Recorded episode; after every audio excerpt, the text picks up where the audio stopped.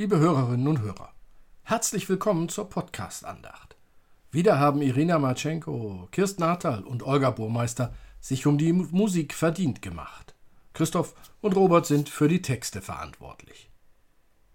Frühling ist es nun tatsächlich. Doch die Passionszeit ist noch nicht zu Ende.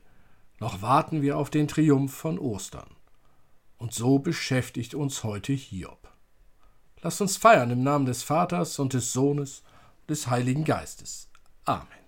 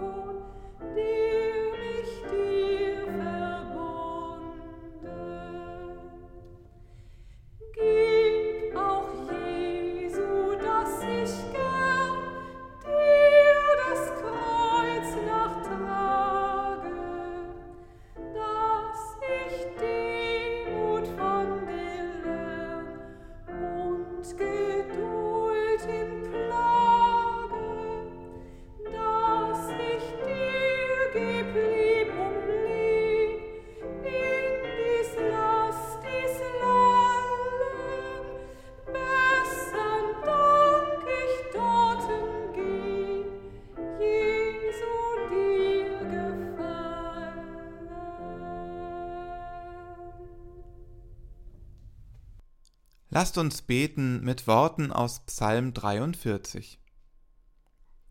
Schaffe mir Recht, Gott, und führe meine Sache wider das treulose Volk, und errette mich von den falschen und bösen Leuten. Denn du bist der Gott meiner Stärke. Warum hast du mich verstoßen? Warum muss ich so traurig gehen, wenn mein Feind mich drängt?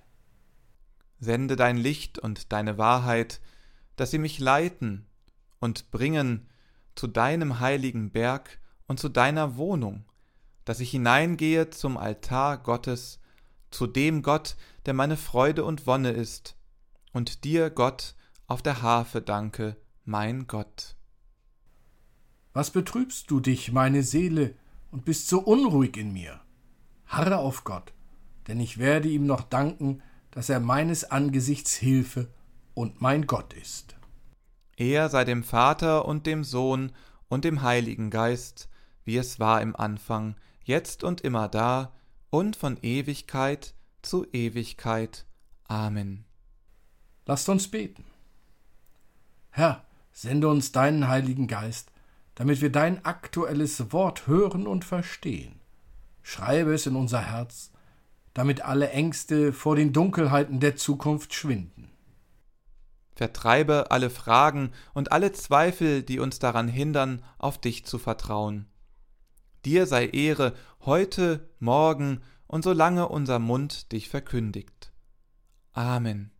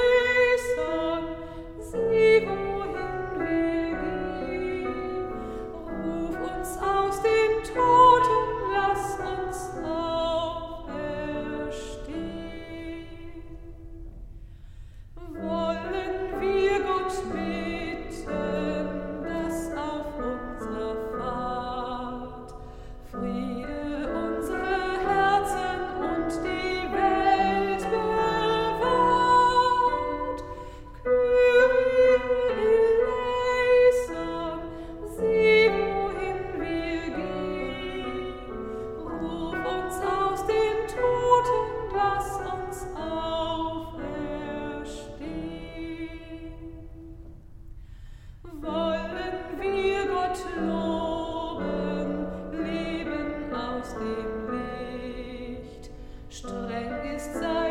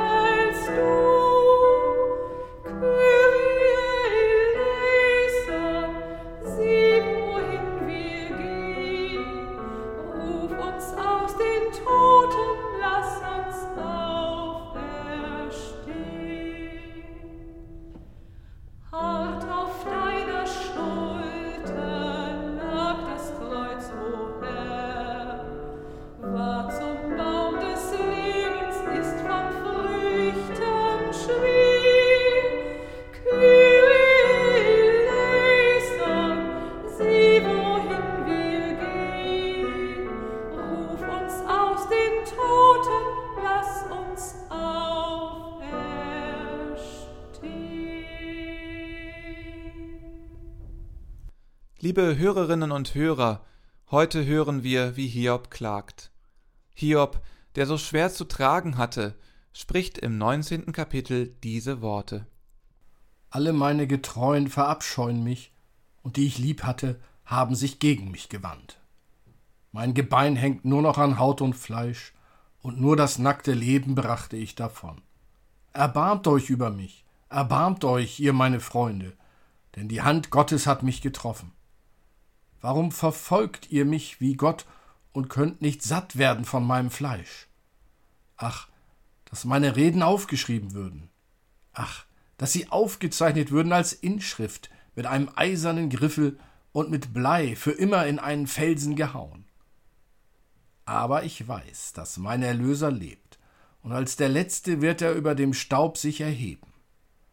Nachdem meine Haut noch so zerschlagen ist, werde ich doch ohne mein Fleisch Gott sehen. Ich selbst werde ihn sehen, meine Augen werden ihn schauen und kein Fremder. Danach sehnt sich mein Herz in meiner Brust. Liebe Hörerinnen und Hörer, das Buch Hiob ist und bleibt schwere Kost. Hiob fühlt sich von Gott bestraft, und er weiß nicht, warum es ihn trifft. Nie hat er sich etwas zu Schulden kommen lassen, und doch wird er ernsthaft krank und seine zehn Kinder sterben plötzlich. Er verliert alles. So ist die Hiobsbotschaft in unseren Sprachgebrauch eingeflossen. Viele Fragen wirft das Buch Hiob auf. Die Antworten, die gegeben werden, werden auch gleich wieder hinterfragt. Glauben. Dies tut der Mensch nur solange es ihm gut geht. Nein, der Mensch glaubt auch an Gott, wenn es ihm schlecht geht. Oder? Ist Krankheit eine Strafe Gottes? Oder ist Gott gar ungerecht? Warum muss ein einzelner Mensch so leiden? Will Gott den Einzelnen, die Einzelne durch das Leid prüfen? Ist Leid eine Strafe? Im Jenseits wird schon alles besser werden? Es gibt keine zufriedenstellenden Antworten der Vernunft oder des Verstandes auf diese Fragen. Es bleibt unbegreiflich. Hiob denkt, Gott ist ungerecht. Er schreit zu Gott. Er will eine Antwort von Gott. Und Gott schweigt.